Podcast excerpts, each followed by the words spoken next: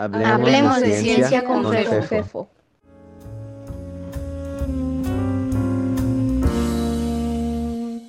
Simetrías con poquita sal.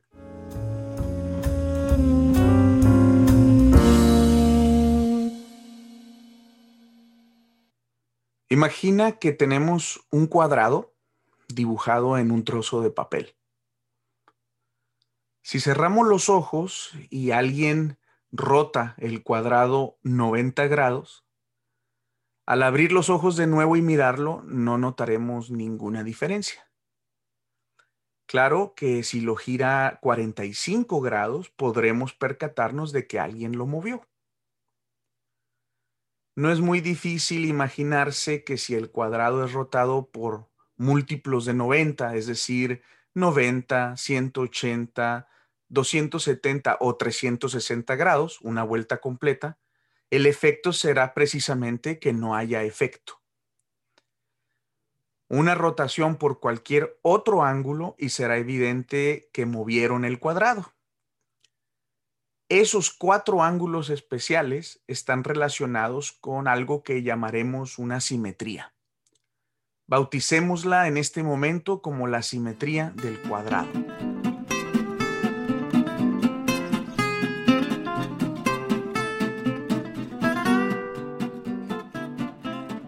Consideremos ahora un triángulo equilátero. Si lo rotamos 120, 240 o 360 grados, no cambia. Cualquier otro ángulo y se notará el movimiento. ¿Y un pentágono? Pues 72, 144, 216, 288 o 360 grados. ¿Y un hexágono? Pues 60, 120, 180, 240, 300 o 360 grados. ¿Y un círculo? Un círculo puede ser rotado por cualquier ángulo y no notaremos ningún cambio. Es decir, existe un número infinito de ángulos entre 0 y 360 grados que podemos utilizar para rotar un círculo y que éste se vea igualito. Se puede decir que el círculo es una figura extremadamente simétrica.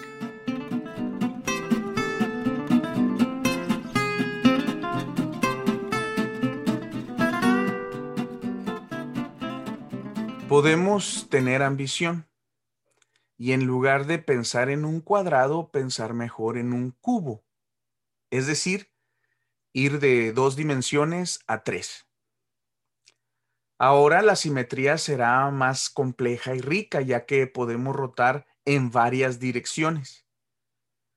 De la misma manera, podemos pensar entonces en tetraedros, icosaedros, dodecaedros y esferas. Siguiendo con el argumento anterior, vemos que la esfera es ultra extremadamente simétrica. Si tuviésemos enfrente nuestro a una esfera perfecta y lisa, es decir, de un color uniforme, sería imposible decir si se encuentra rotando o no.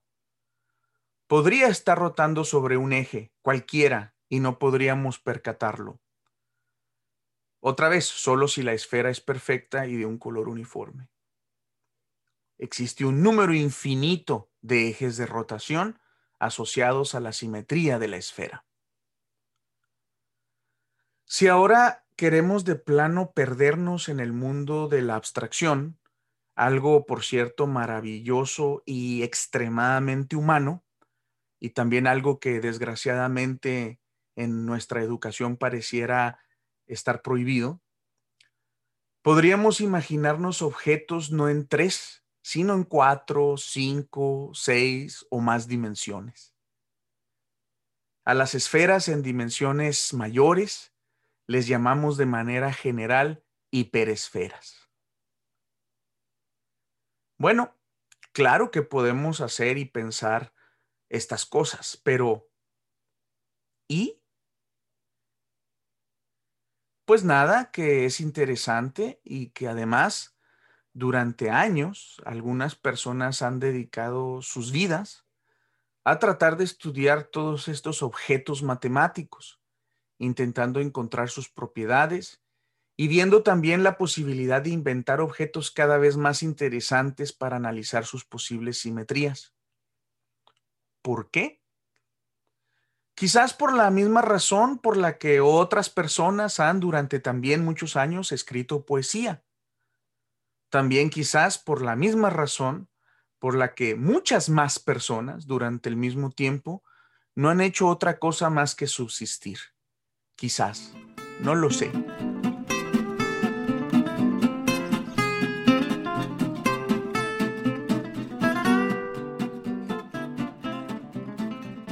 Sin embargo, resulta que de la estructura que se ha generado para describir estas figuras y sus relaciones matemáticas, entre ellas sus propiedades de simetría, están íntimamente relacionadas con la naturaleza.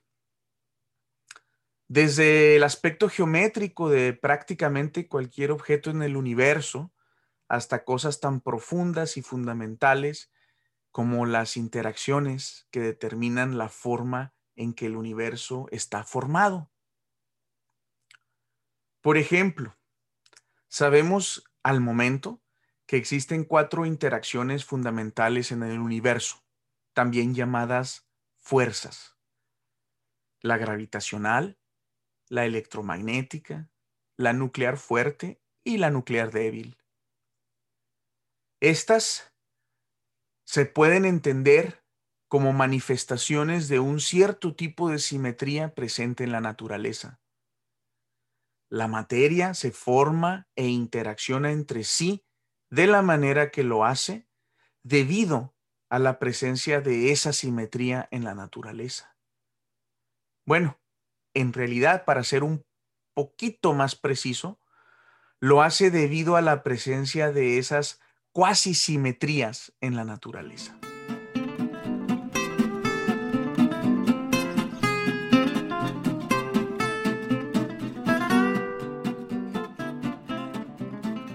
Algo verdaderamente sorprendente es que en la naturaleza casi todo parece simétrico. Si no nos fijamos en detalle, casi todo tiene algún tipo de simetría. Las flores, la luna, el cuerpo humano, etc. Pero si sí nos fijamos un poquito con más cuidado, pues resulta que no resulta que no existe una flor completamente simétrica.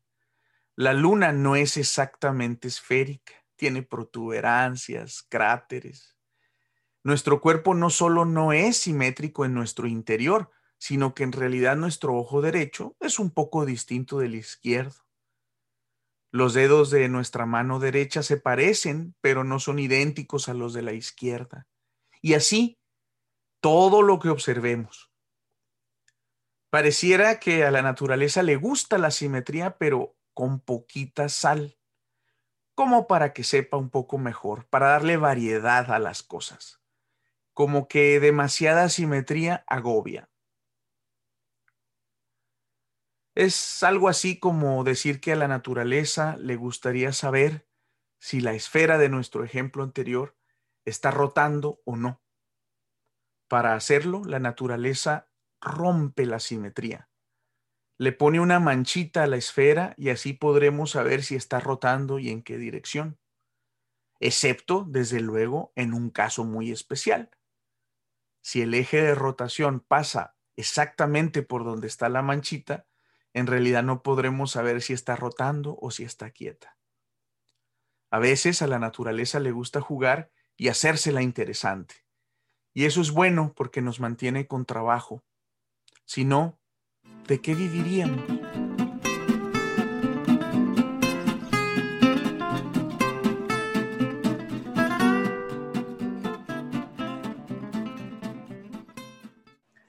Como saben, en este espacio queremos hablar de ciencia, lo que en realidad nos permite hablar de cualquier cosa. Si tienen comentarios, quejas, sugerencias, peticiones, Pueden contactarme a través del blog de Hablemos de Ciencia. Eh, la dirección es fefino.com. o envía un mensaje de correo electrónico a fefo.aranda.gmail.com.